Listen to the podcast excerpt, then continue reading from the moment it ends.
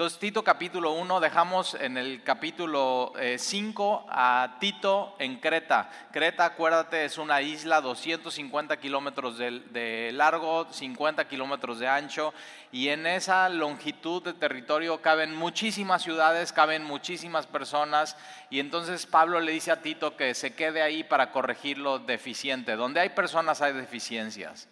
Y, pero ojo, eh, eso no es un pretexto para seguir con esas deficiencias en tu vida. yo siempre cuando escucho a alguien decir, bueno, pero es que nadie es perfecto, yo digo, o sea, ¿por qué te estás escudando en eso? Para seguir con tus deficiencias en tu vida y, Dios no quiere eso para tu vida. Si Dios de pronto ya te mostró algo, una deficiencia en tu vida, no es para que nada más te la haya mostrado y ya, sino para que la puedas corregir y cambiar en tu vida. Acuérdate, esta, corregir lo deficiente es lo que está fuera de lugar, acomodarlo. Es un término médico. Es como cuando eh, se te desacomoda un, hombro, eh, no sé si te ha pasado, es súper doloroso pero eh, una de las cosas que suceden es que eh, muchas veces no puedes tú solo acomodártelo y necesitas gente a tu alrededor que te ayude. Entonces, por la importancia de, ser parte de una comunidad, de ser parte de la iglesia, del cuerpo de Cristo, de pronto algo está ahí, ¡cum! Te lo, te lo acomodan y acomodar algo que está fuera de lugar duele, pero vale mucho la pena porque entonces ya deja de doler. Hasta te dabas cuenta, o sea, hay gente que ya está acostumbrada de vivir su vida así chueca. Y, de pronto cuando llega Dios a tu vida y te ordena, dices, oye, qué bien es vivir así, qué plenitud. Y digo, ya ves, se te había olvidado cómo era una vida en orden delante de, de, Dios, ¿no? Vivir en paz, vivir en gozo. Entonces, si Dios ya te mostró algo que tienes que acomodar, que tienes que corregir en tu vida, pues tienes que estar orando. Una recomendación que puedes hacer es que si Dios te mostró, por ejemplo, que necesitas gozo en tu vida, toma tu Biblia, busca en las concordancias la palabra gozo y estudia todo lo que dice la Biblia de gozo. Si te das cuenta de pronto que tú eh, eh, tienes problemas con, eres impaciente y necesitas paciencia, toma tu Biblia, busca la concordancia y estudia todo lo que la Biblia tiene que decir acerca de, paciencia y de pronto permites que Dios en medio de tu deficiencia, Él se revele y obre en tu vida. Y entonces, eh, Tito, te dejamos en Creta para que corrijas lo deficiente y no solamente eso, sino para que establezcas ancianos. Ancianos es obispos, es pastores, es, es líderes, ¿no? Todo esto es sinónimo eh, son palabras que usa la Biblia de manera intercambiable. Eh, ahora, establecer ancianos no es por dedazo, no es tampoco por votación, sino eh, es, esta idea de que alguien tiene un llamado de parte de Dios, es un llamado, es personal, es entre, entre la persona y Dios, pero entonces lo que tiene que ser Tito como líder de la iglesia es detectar ese llamado y simplemente ver si ese llamado va con las cualidades y las características de un líder o, un pastor. Las vimos y las estudiamos en 2 de Timoteo capítulo 3 a detalle en nuestro estudio. si quieres profundizar, puedes ir a este estudio de 2 de Timoteo capítulo 3 y vienen todo y vimos una palabra tras una palabra de, de qué características. Ahora, son características no de aptitudes, sino de carácter, muy importante. Son aptitudes de carácter de la persona. Y entonces alguien, eh, alguien así, simplemente alguien puede decir, es que yo tengo un, llamado de Dios para ser eh, pastor, pero el llamado de Dios tiene que venir acompañado con un carácter específico que Dios le da a esa persona para que pueda pastorear. Ahora, algo bien, bien importante en esto es que un pastor o un líder en la iglesia no es, no es, no es diferente y no es más importante que el que no es pastor y no es líder. Todos, o sea, delante de Dios todos somos un cuerpo, todos tenemos una función en el cuerpo, hay diferentes eh, funciones, diferentes operaciones en las funciones del cuerpo en, la iglesia, pero eh, hay, hay como algo que ha pasado en el mundo últimamente y en México, es como que esta idea que el pastor es mejor, o que el pastor es más espiritual, o que el pastor es una celebridad, o el, que el pastor es el más importante en la iglesia, y no, no, o sea, no, simplemente no vemos eso en la Biblia, de hecho, eh, Pablo en versículo 1, capítulo 1, versículo 1 dice, yo soy siervo de Dios. Entonces, tienes que saber eso, el mismo precio fue pagado por ti, por tu alma.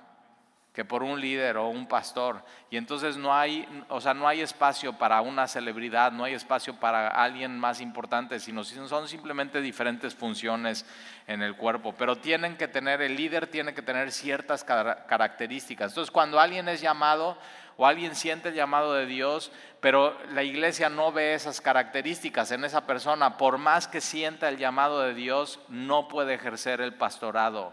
Simplemente no se puede. Tiene que venir, es, es, o sea, es una línea donde tienen que unirse las dos cosas. El llamado de Dios y por otro lado las características y el carácter de, una, de, una, de un líder o un pastor.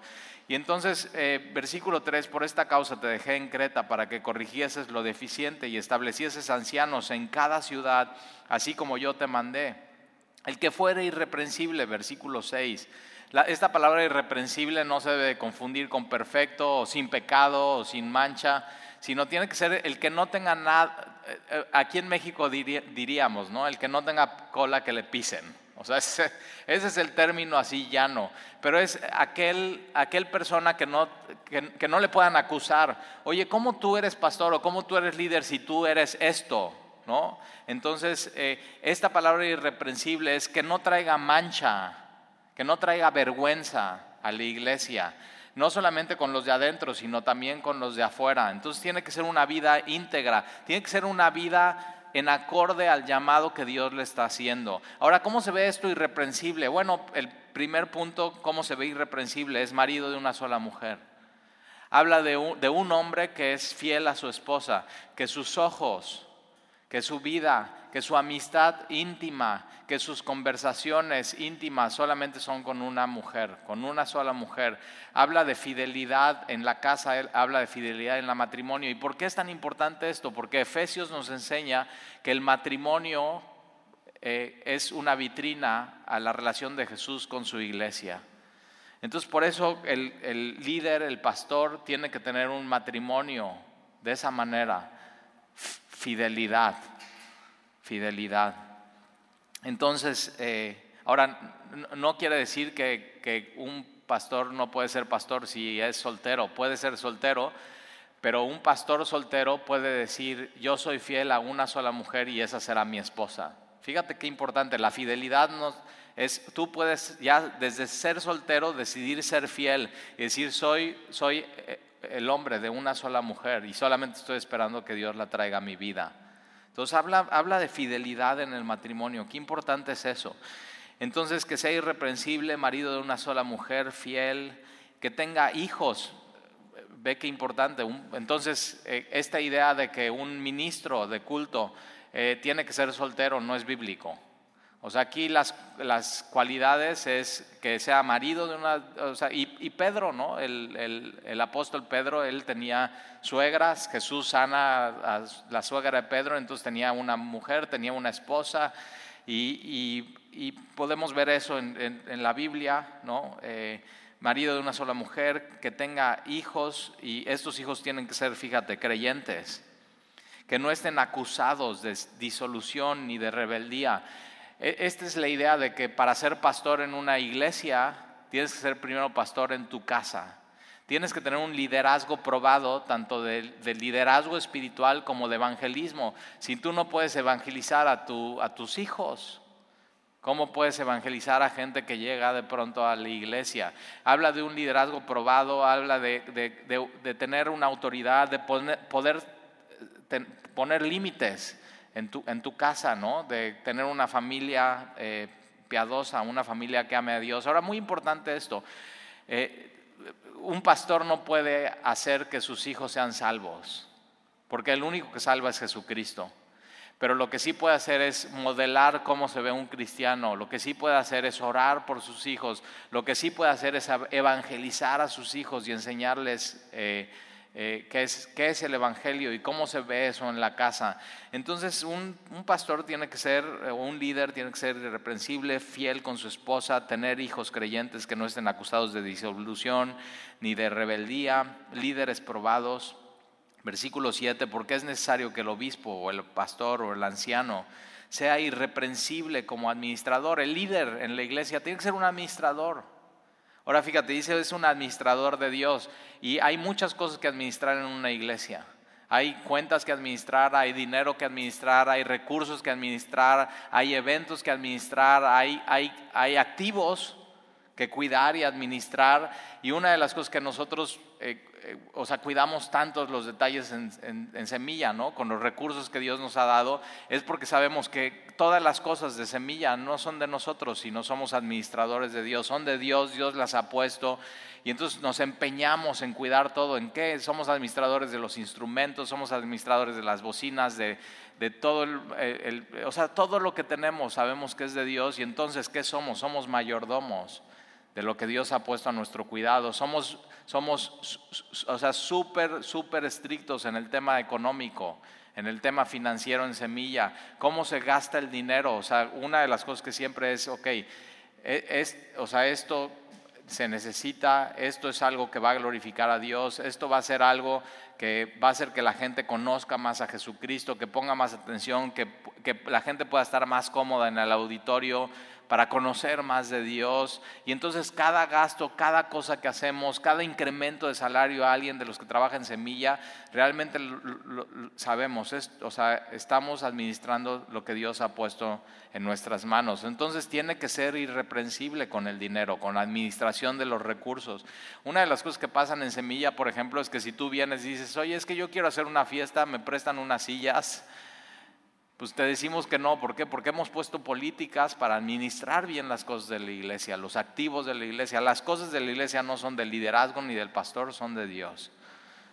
Entonces, para nosotros eso es bien, bien, bien importante, que las cuentas sean claras, que todo esté completamente en orden.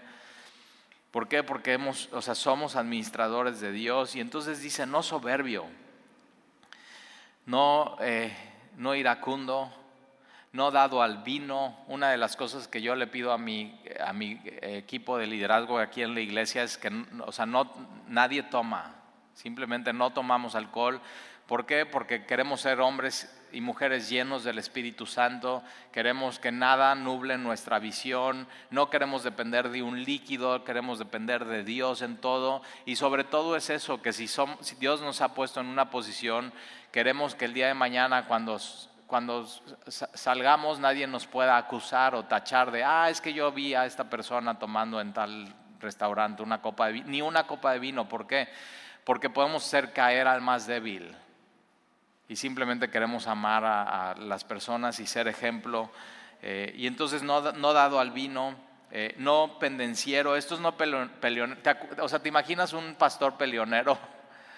Así que nada más, o sea, que tú vengas a decir algo y que el pastor ya nada más quiera echarte bronca y pelear contigo, o, te imaginas el pastor evangelizando y mira, ya, o sea, ya es la tercera vez que te digo, si no recibes a Cristo, ahora sí vas a ver. O sea, pero son características, son características de un hombre eh, que, ama, que, ama, a Dios, que es evidentemente que su vida ha sido transformada. Eh, no pendenciero, no, no codicioso de ganancias deshonestas. No codicioso de ganancias deshonestas, no, no amar el dinero, no, pero ganancias deshonestas va más allá del dinero. Por supuesto, el pastor no debe de ser pastor o un líder no tiene que ser líder en la iglesia y su motivación no debe ser el dinero. La motivación en la iglesia no tiene que ser el dinero, tiene que ser, siervo de Dios, servir a los demás, amar, llevar el Evangelio a, más personas, ganar personas para Cristo, disipular personas. Eso tiene que ser lo que mueva a la persona y no una ganancia deshonesta o no, o no el, dinero. Eh, pero va más allá del dinero porque alguien puede querer ser pastor por fama.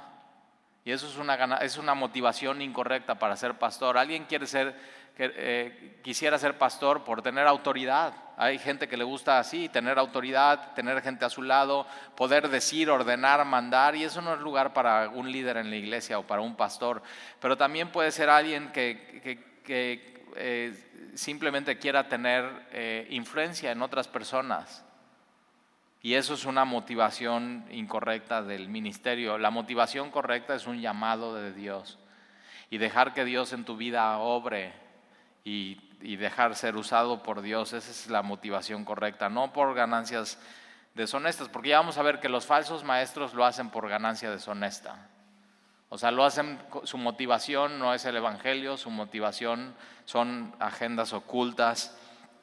Eh, no codicioso de ganancias deshonestas, sino hospedador. Esta palabra hospedador es, eh, amigo de los desconocidos. O sea, es una, un líder o un pastor en la iglesia tiene que ser una persona de personas. llegas a un lugar y, saludas y quieres conocer y quieres saber más, eh, te inmiscuyes eh, así con la gente, quieres saber su historia. es simplemente hospedador que ama a los ama los que no conoce y los hace sus amigos y les evangeliza. Eh, amante de lo bueno, sobrio, eh, justo. Esta, fíjate, esta palabra justo es justo con los demás. O sea, que sea imparcial, que, que no tome un partido, ¿no? Entonces esto justo es para con los demás, santo es para con Dios, puro. Y, y la Biblia llama eso, sed santos porque yo soy santo. Entonces, justo es para con los demás, santo es para con Dios y, dice dueño de sí mismo, para contigo mismo. Es dominio propio, es decir, eh, yo tengo, o sea, tengo que eh, no dejar que mi carne domine, eh, no tengo que dejarme influenciar, tengo que hacer lo que Dios me está pidiendo que yo haga. entonces, justo para con los demás, santo para con Dios, dueño de sí mismo para con Él versículo 9, retenedor de la palabra fiel. Esto es, y esto es muy importante. Es alguien que decida retener y hacer suya la palabra fiel, la palabra de Dios. Es alguien que ama, es alguien que procura, es alguien que, está estudiando la palabra, es alguien eh, que, que, ama la palabra de Dios, que la palabra de Dios ha transformado su vida. Y para nosotros en Semilla esto es. O sea, es, es, un rasgo de carácter de una persona que tiene que estar en el liderazgo de la iglesia o pastoreando o enseñando en algún discipulado, retenedor de la palabra tal como ha sido enseñada. Entonces, alguien que, es llamado a, a discipular otras personas es porque ya ha sido discipulado. Alguien que, alguien que ya, fue, ya fue enseñado entonces puede enseñar a otras personas. ¿Por qué? Porque la persona que, va a estar en, una posición de pastor, obispo, liderazgo o supervisor en la iglesia, eh, no tiene que inventar nada. Así, tal como, como le llegó la palabra, fiel y pura, sin sacarla de contexto, así mismo eso lo tiene que entregar a las personas. Entonces, ser enseñado para poder enseñar, ser discipulado para poder discipular. Por eso, si, ves que Dios te está llamando, lo primero que tienes que hacer es, ser enseñado, discipularte en todo, en, todo, eh, eh, en la iglesia.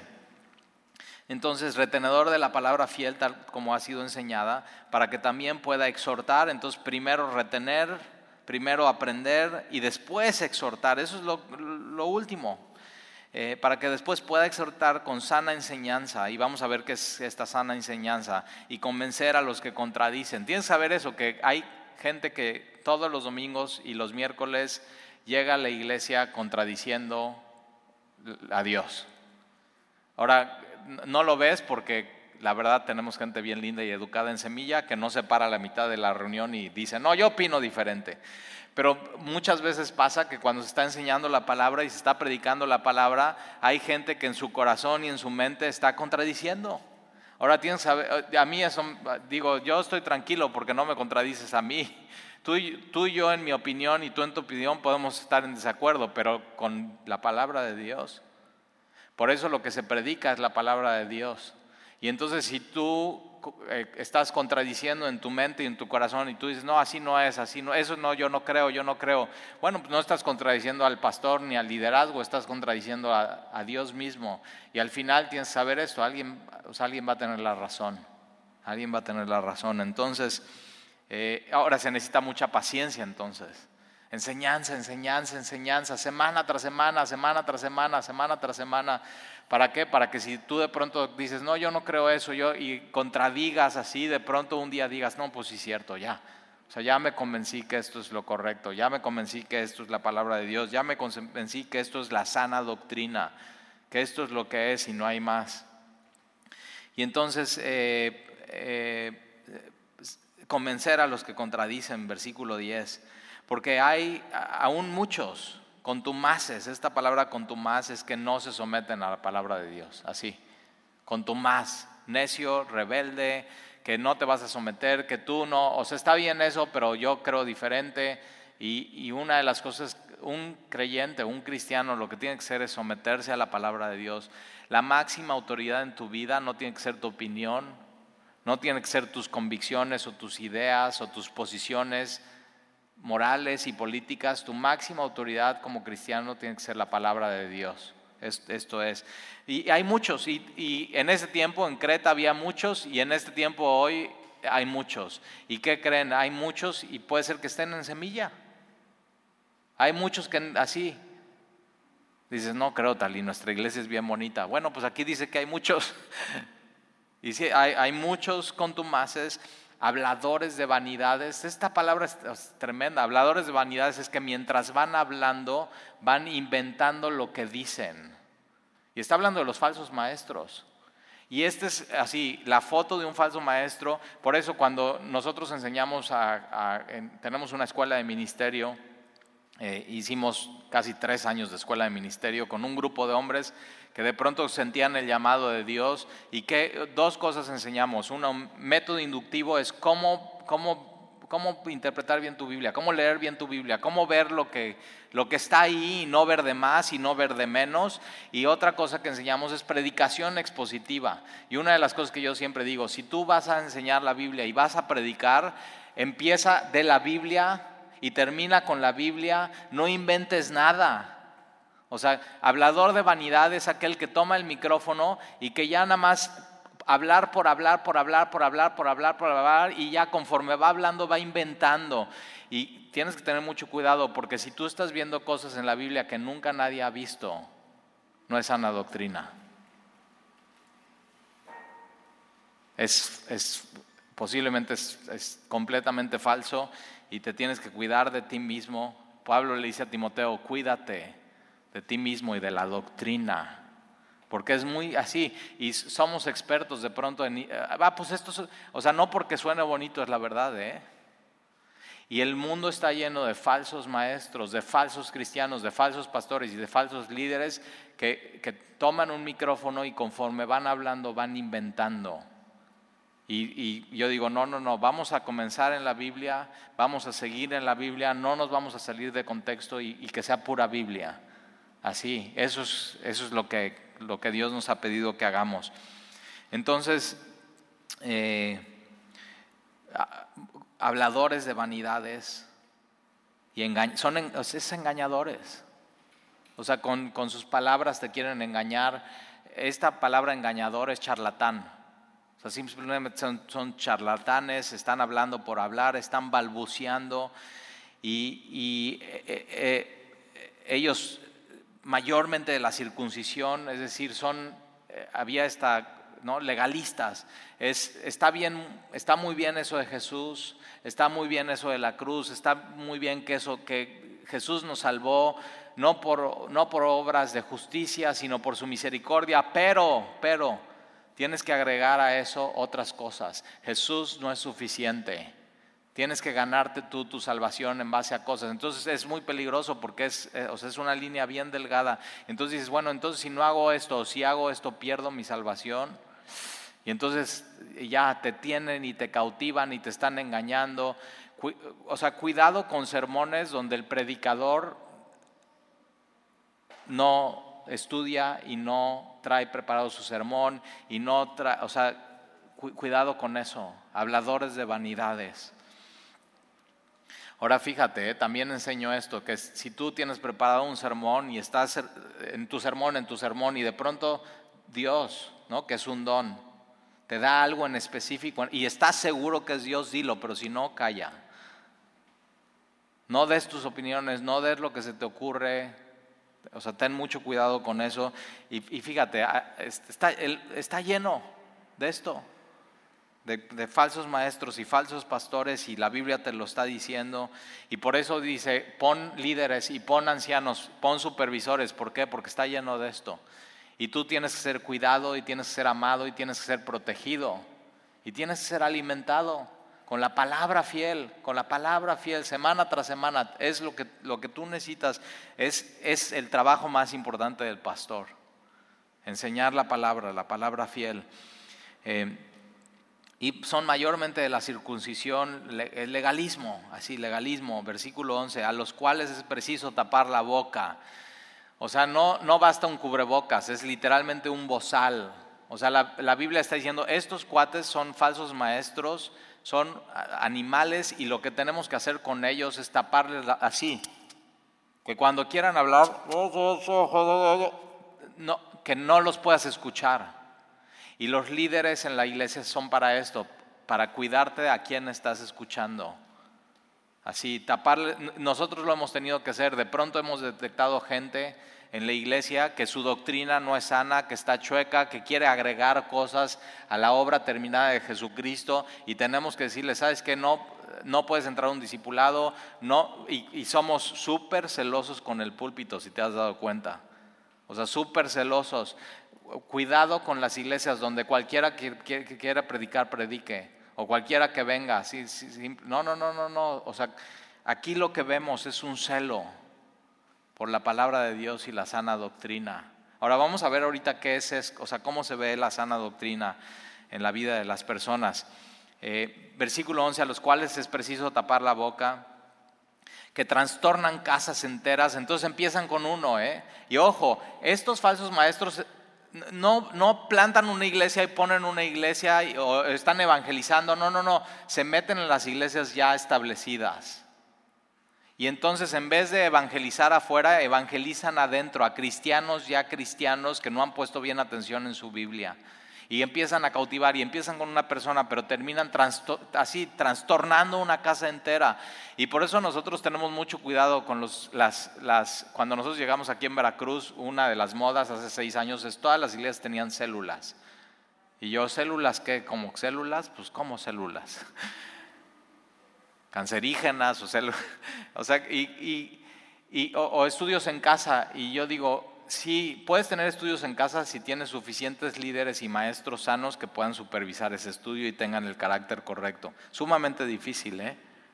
Y entonces nosotros lo que decidimos es, no, queremos cuidar lo que se enseña, queremos cuidar los grupos, queremos estar supervisando, queremos estar escuchando, entonces vamos a hacerlo aquí en la iglesia. Entonces hicimos los discipulados aquí en la iglesia ¿Por qué? Porque, o sea, queremos cuidarte. Por eso cuando alguien viene tal, y es que yo ya tengo tiempo en semilla, pero fíjate que me invitaron a un estudio y es entre semana y es, y, digo, bueno, no te es suficiente nuestros estudios en semilla. O sea, ¿por qué, o sea, ¿por qué quieres más y más y más y más? O sea, de veras, a ver, con que apliques lo del domingo y el miércoles o necesitas más tarea. Y ahora, ¿por qué lo hacemos? porque no conocemos qué es lo que te van a enseñar ahí. No es porque digamos que en, semillas es el único lugar donde enseñamos. No, no, no, no, no, no, no, no. Es porque no, si Dios nos ha puesto a tu cuidado y estás bajo el liderazgo de semilla, ¿no? El cuidado espiritual, déjanos cuidarte, déjanos nosotros alimentarte, déjanos nosotros protegerte. Porque fuera de semilla, entonces, no, ¿cómo, ¿cómo lo podemos hacer? ¿Cómo podemos? Y ahora, ¿qué es lo que pasa? Se da en los grupos en casa, de pronto el, alguien del liderazgo ya no puede ir, ya no puede supervisar, ya no puede atender, y, un falso maestro empieza a preguntar, empieza a meter ideas, y de pronto ya se vuelve una iglesia en la iglesia, fuera de la iglesia y una división. Y es sumamente peligroso eso. Por eso cuando alguien viene de otra iglesia y dice, es que yo voy el domingo a mi iglesia, pero quiero participar en uno de los discipulados de semilla, porque ya me dijeron que navegante está buenísimo, decimos que no. ¿Por qué? Porque no sabemos qué es lo que está aprendiendo el domingo y está trayendo entre semana a nuestros grupos en la iglesia. ¿Te das cuenta? tenemos un celo de la palabra y tenemos un celo de Dios y sobre todo queremos cuidarte, queremos amarte, queremos pastorearte, queremos alimentarte. Y entonces eh, eh, trastornan casas enteras, enseñando por ganancia deshonesta lo que conviene. Ahí está. Entonces ponles un bozal y la marca del falso maestro es que lo hace por dinero. Ya, Así, su motivación al principio puede ser que no la veas clara, pero su motivación al final va a ser querer ganar autoridad, querer ganar influencia, querer ganar una posición, querer ganar de que vayan y consulten con él, ¿para qué? Para y eso, para que él después pueda tener un beneficio. Y en el ministerio el único beneficio que tendrías que buscar tener es que al final de tu vida Jesús te diga, bien, buen siervo y fiel. Es el único beneficio que tendrías que buscar. Es la bendición de Dios en tu vida. Entonces, fíjate, ten o sea, mucho cuidado con esto. Si, si alguna vez te cambias de ciudad, ve estas cosas, ve estos rasgos. Tú eres, o sea, ya tienes la verdad en tus manos. Entonces, ten, mucho cuidado a quién escuchas, a quién ves. Eh, Versículo 12, uno de ellos, su propio profeta, dijo los cretenses, entonces su paisano dijo los cretenses siempre mentirosos, malas bestias, glotones, ociosos.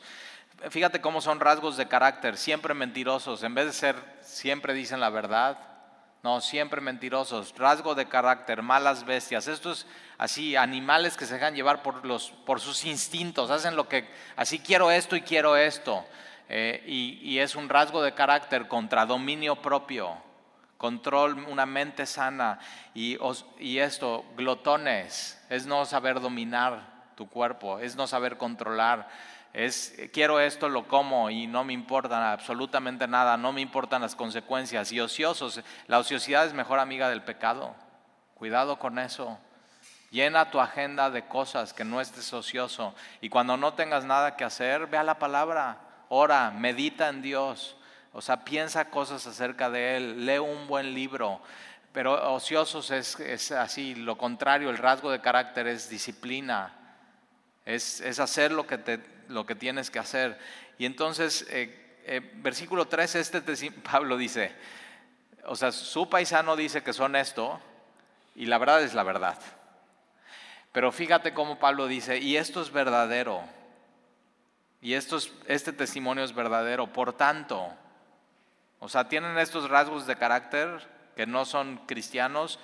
Por tanto, pues fíjate cómo no dice la Biblia, pues déjalos así, así son. Déjalos así, hombre, así nacieron. Déjalos así, toda la familia ha sido así. Y no, Pablo le dice a Timoteo, así son. Y esos rasgos de, carácter, ese testimonio es verdadero, por tanto, repréndelos duramente. Es decir, no los dejes seguir igual. El Evangelio y la sana enseñanza no te va a dejar seguir siendo igual, te va a cambiar. Así, repréndelos. Y dice duramente, ¿eh? Repréndelos duramente para que sean, para que cambien, para que sean sanos en la fe. No atendiendo a fábulas judaicas ni a mandamientos de hombres que se apartan de la verdad.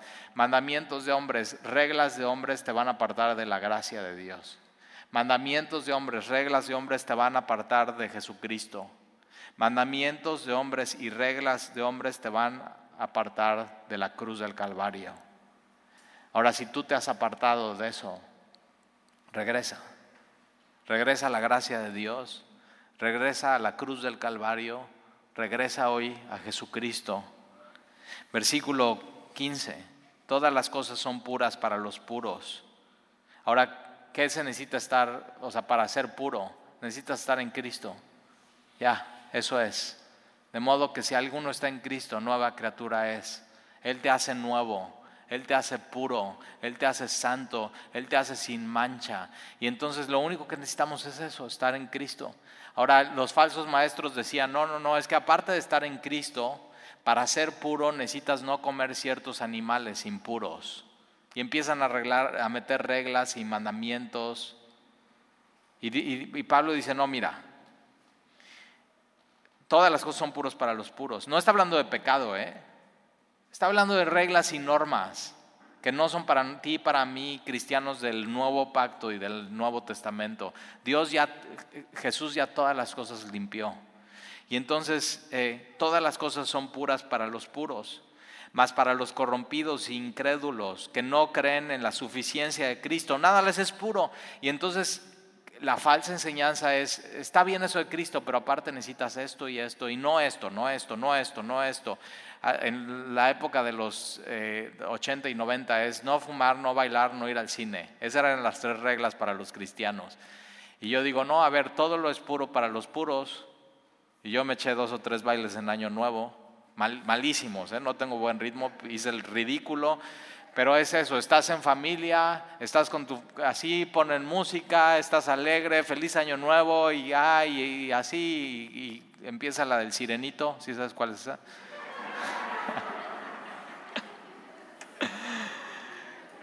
Y, es eso, ah, no, no puedes bailar. Eso es incredulidad.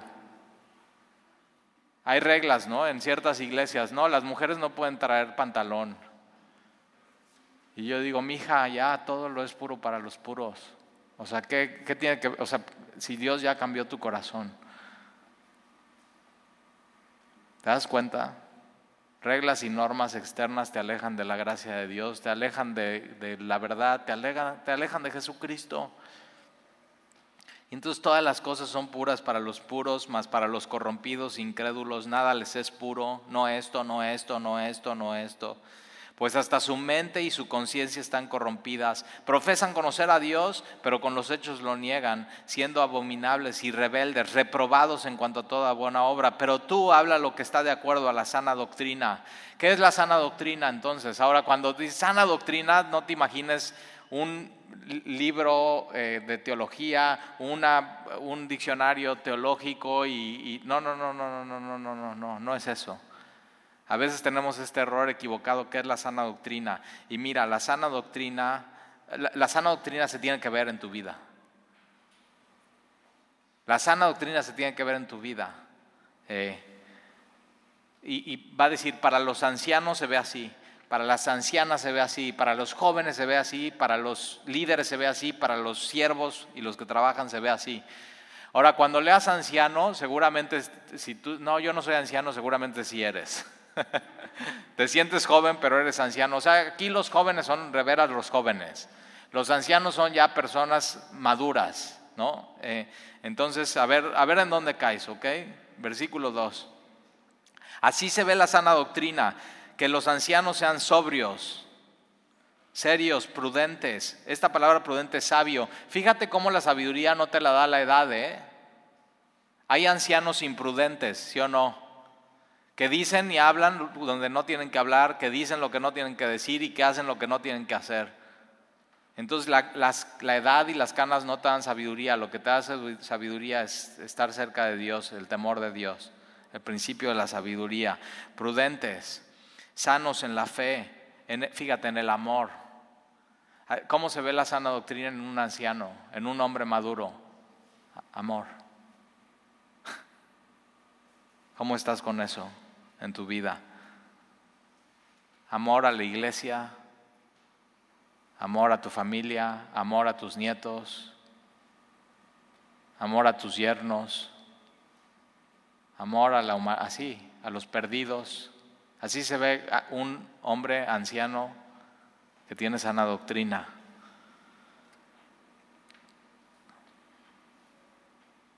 Una de las cosas más tristes, no lo platicé en el primer servicio, pero ustedes me caen mejor.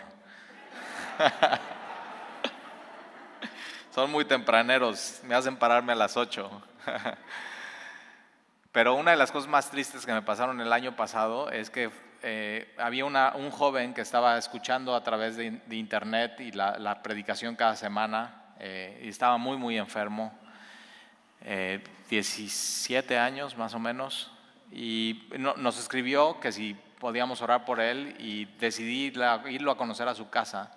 Este, y cuando llegué a, su casa estaba su mamá y estaba su papá, me recibieron muy lindos y antes de pasar a ver a este muchacho a su habitación, eh, me senté con ellos, me invitaron algo de, algo de tomar y, y, el señor, el, el papá, em, o sea, me dio una clase de teología en 10 minutos, así Hazte cuenta que me echó MacArthur y, así, todo así, muy pesado. Así yo digo, yo nada más vine a saludar a un enfermo. Y, pero vi que algo estaba raro.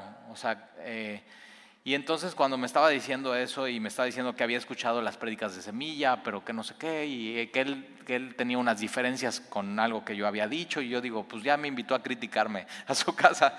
Eh, pero entonces estoy así, estoy orando porque digo, Señor, dame paciencia. O sea, dame paciencia con ellos. Tienen un hijo que está aquí en la habitación enfermo. Dame amor, dame misericordia. Pero entonces así veo la mano de, de los dos, este, y no tienen anillo. Y entonces le digo, oye, perdón, ¿puedo hacer un alto? Sí. Nada más para entender, o sea, ¿ustedes están casados? Él, me estaba diciendo que llevaba años, veintitantos años en el Señor, compartiendo el Evangelio, siendo misionero, teniendo grupos de estudio, no sé qué, y así. Nada más una, le hice, después de todo lo que me dijo, una sola pregunta, y me dice no. Fue pues, súper triste para mí ver eso. Puedes tener todo el conocimiento y pensar que tienes sana doctrina, pero no la tienes porque no la aplicas. Pasé a ver al muchacho, ¿no? súper lindo, súper buena onda. Su sueño, así me dijo, su sueño era venir aquí a Semilla a tocar el bajo. Así, me dice, mi sueño es eso, servir a Dios, Talí así, servir a Dios. Le dije, vamos a hacer algo, amigo. Cuando te recuperes, déjame orar por ti, que Dios te sane. Cuando te recuperes, vienes y te presento a los muchachos y te disipulas y ojalá un día puedas tocar el bajo con nosotros. Este, pero si no, eh, nos vemos en el cielo y ahí alabas a Dios. O sea, tu sueño se va a cumplir, aquí o allá, así. yo traía una Biblia nueva y se la regalé y al día siguiente, a las 8 de la mañana, su mamá me habla y me dice, ya se, ya se fue, se murió. Tremendo.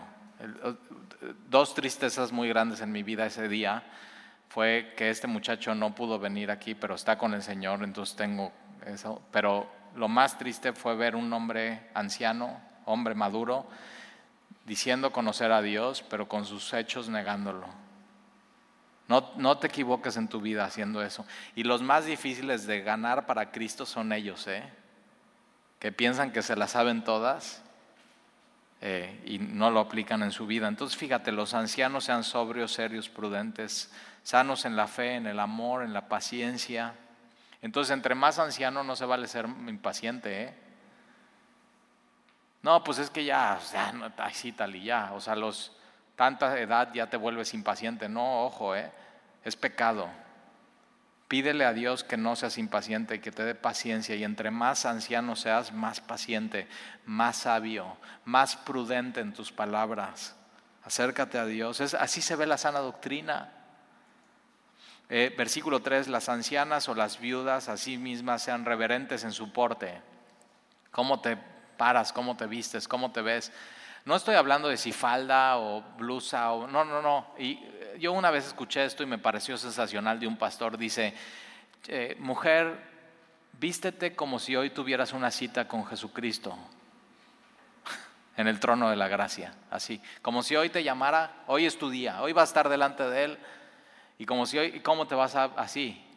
Y dices, ay, ay, ay, ay. O sea, o sea, ya la empiezas y yo digo, yo así, yo estoy bien, así, negro, polo sin marca, eh, así, pero eh, ¿por qué no piensas así todos los días? O sea, si Dios me llama a su presencia, ¿cómo quiero estar delante de, Él?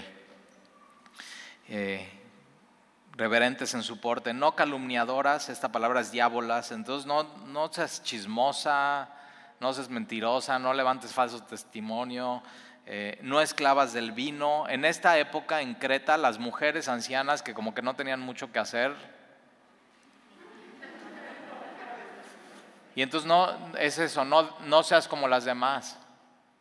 O sea, no seas como las demás. De pronto en nuestra cultura, las, las, señoras ya grandes, no, pues no hay nada que hacer, pues vamos al casino. Yo digo, no seas como las demás. No, no pierdas tu tiempo ahí. Entonces, eh, fíjate, maestras del bien, no solamente vive bien, sino enseña a otras personas a cómo se ve el bien. Tienes mucho que decir Tienes mucho que hablar, maestras del bien. Versículo 4, que enseñan a las mujeres jóvenes. ¿Qué les van a enseñar? Amar a sus maridos. Así se ve la sana doctrina. Hija, ama a tu marido. Amar a sus maridos y a sus hijos. Entonces, ¿qué, cómo una mujer le enseña a una mujer joven a tener sana doctrina? Hija, ama a tu marido. Respeta a tu marido. Atiende a tu marido. Ora por tu marido Acompaña a tu marido, ayúdale a tu marido, anima a tu marido cuando se desanime. Así se ve la, fíjate, así se ve la sana doctrina según la Biblia. Ama a tus hijos, pasa tiempo con ellos, instruyelos, dales dirección. Así se ve la, así se ve la sana doctrina. Así tan sencillo y tan simple, así se ve. Ama a tu marido, ama a tus hijos. Nosotros eso es lo que, así, conversaciones con mi hija Ale, es eso, mi amor, tienes que cambiar esto en tu vida porque al día que te cases eso no va a ser que tu marido se sienta amado. O sea, cambia esos detallitos en tu vida, en tu persona.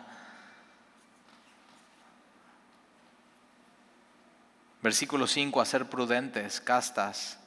Me, me encanta esta frase, cuidadosas de su casa.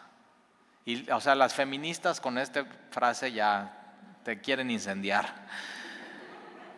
Pero yo digo, ve, ve hermoso, ¿eh? La Biblia dice que la sana doctrina es que cuides tu casa. Yo, yo me siento, se, lo digo siempre a mi esposa Sandy, yo me siento súper amado cuando llego a mi casa y mi casa está cuidada.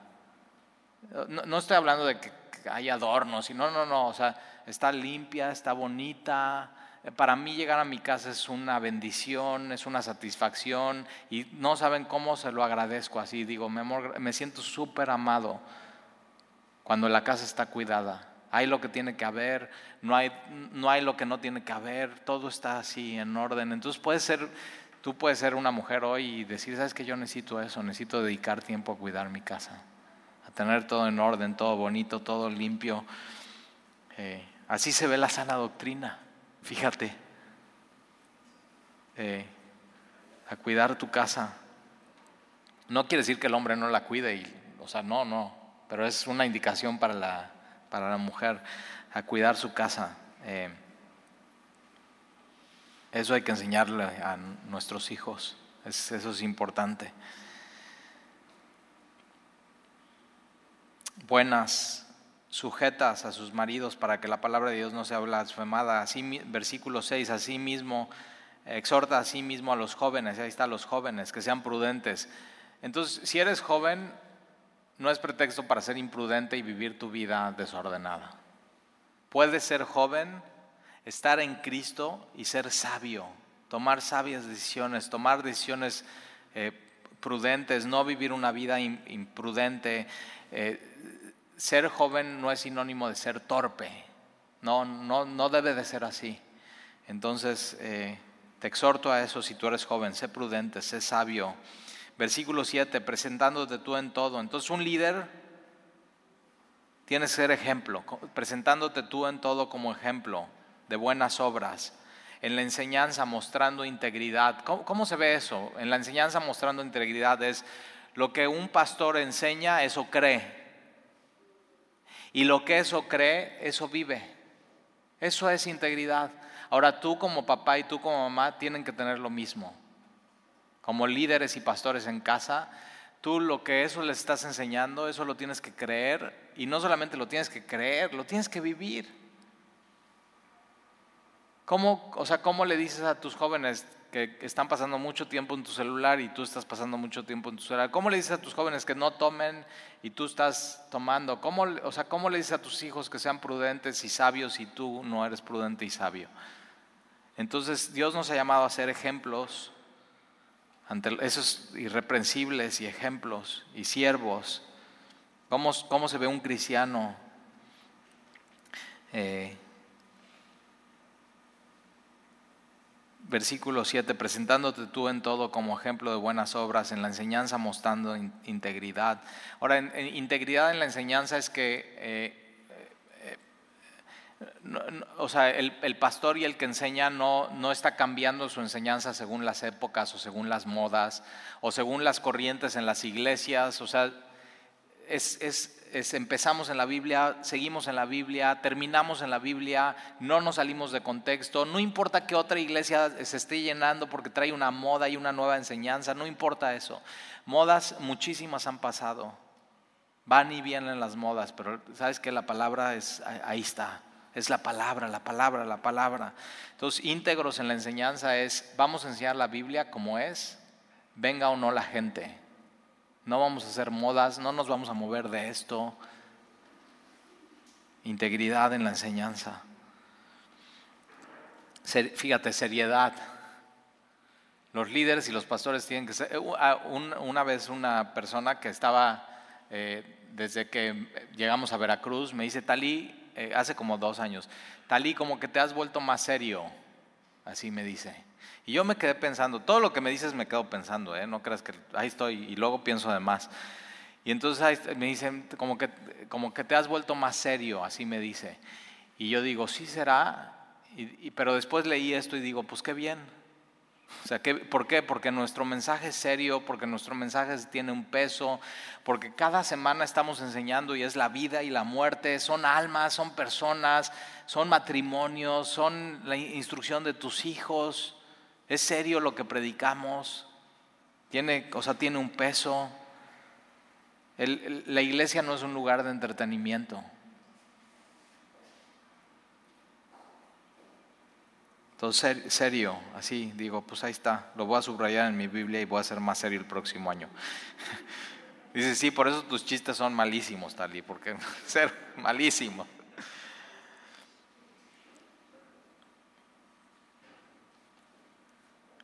Versículo 8, palabra sana y reprochable, de modo que el adversario no el adversario se avergüence y no tenga nada malo que decir de vosotros. Versículo 9, exhorta a los siervos, los que trabajan, que se sujeten a sus amos. O sea, que, son tus autoridades y así es, los organigramas, que, que le agraden en todo, que no sean respondones. ¿Cómo se ve la sana doctrina en un empleado? Caray, no seas respondón con tu jefe.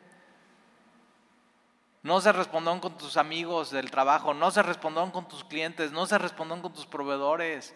Que vean algo completamente diferente en ti, que no sean respondones, que no, versículo 10, no defraudando. Ahora, esto no es de que hagas un mega fraude, sino habla de, de pequeños, pequeños fraudes en tu empresa. Es decir, si trabajas en un restaurante, por ejemplo, y ves que hay comida que sobró y sabes que va a sobrar y o sea, no te la lleves a tu casa.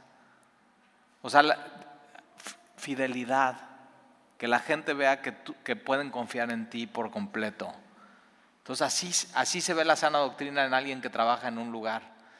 No, no defraudando, eh, sino mostrándose fieles en, todo. fíjate, mostrándose, que se vea en tu trabajo tu cristianismo. Eso es sana, es, sana doctrina. Mostrándose fieles en todo, para que en todo sea adornada la doctrina de Dios nuestro Salvador. O sea, fíjate, en tu trabajo, en tu chamba tú puedes adornar a tu Salvador. Ahora, ojo, ¿eh? Jesús no necesita ser adornado porque ya es glorioso, ya es hermoso, ya es, o sea, Jesucristo es lo máximo. Él, es, él mismo es Dios. Aquí, dice, fíjate, en este mismo versículo dice la doctrina de Dios nuestro Salvador. El Salvador es Jesús, Jesús es Dios, Él ya es Dios. Pero hay gente que no lo ve. En tu trabajo hay gente que no ve eso. Hay gente que no ve que Jesús es Dios. Hay gente que no ve que Jesús es grandioso. Hay gente que no ve que Jesús es glorioso. Hay gente que, que no ve que Jesús es todopoderoso. Y tú en tu trabajo puedes, aquel que no ve eso, con tu trabajo adornar a Jesucristo, que lo vean en ti. Fíjate, en tu sana doctrina se ve en tu trabajo. Así de manera tan práctica. Versículo 11, porque la gracia de Dios. Ahora, ¿por qué las ancianas, por qué los ancianos, por qué los líderes y por qué los jóvenes pueden ser así? Una sola razón, por la gracia de Dios. Es vivir en su gracia, es entender su gracia, es entender que Él nos salvó, no por obras de justicia, sino que para no seguir igual, sino cambiar por su misericordia. Y entonces eh, la gracia de Dios se ha manifestado y cuando se manifieste la gracia de Dios en tu vida, se ve tu vida transformada. Cambia tu manera de ver la vida, cambia tu manera de vivir tu vida, cambia tu manera de tener tu casa, y si no la ha cambiado, que empiece a cambiar hoy. Si ves una deficiencia en todo esto que hemos visto hoy, o sea, di, Señor, ayúdame. Que tú, así, esa misma gracia que te salvó es la misma gracia que te ayuda a cambiar en tu vida. Porque la, la gracia de Dios se ha manifestado para salvación. Entonces, fíjate, sin gracia nadie puede ser salvo. La única razón por la cual podemos ser salvos es por su favor y la gracia de Dios en nuestras vidas. Y la única razón por la cual podemos hacer todo esto que está en capítulo 1, capítulo 2 es por su gracia. Y entonces regresa ahí, regresa su gracia, regresa a la cruz, regresa a Jesús, regresa su misericordia. Y ahí, ahí, ahí, pon tus deficiencias, dile que trate contigo, pídele que te ayude y empieza a cambiar hoy. No, no te puedes quedar igual. El Evangelio, la sana doctrina, exige un cambio de vida. Entonces hay, que hacerlo ya. ¿Oramos? Señor, te damos gracias por tu palabra. Te damos gracias por tu amor. Gracias, Señor, porque tienes tanto que enseñarnos y en, en una prédica sobre, así muy práctica, tienes que ser así, tienes que ser así, tienes que ser así. Y te pedimos, Señor, que por tu gracia podamos ser así. El día de hoy, Señor, te decimos que te necesitamos y sin ti no podemos. Y queremos depender, Señor, de tu poder. Y te pedimos, Señor, que puedas eh, cambiarnos, transformarnos. Y esa gracia que nos salvó, esa gracia que nos cambie y ayúdanos a, a estar con los ojos bien abiertos de falsa doctrina, falsa enseñanza que nos va a llevar a una, a una vida no sana, a una vida desordenada. Y entonces, Señor, ordena lo que tú tienes que ordenar. Mete tu mano, Señor, en nuestras vidas. Y te lo pedimos, Señor, te lo rogamos. En el nombre de Jesús, amén.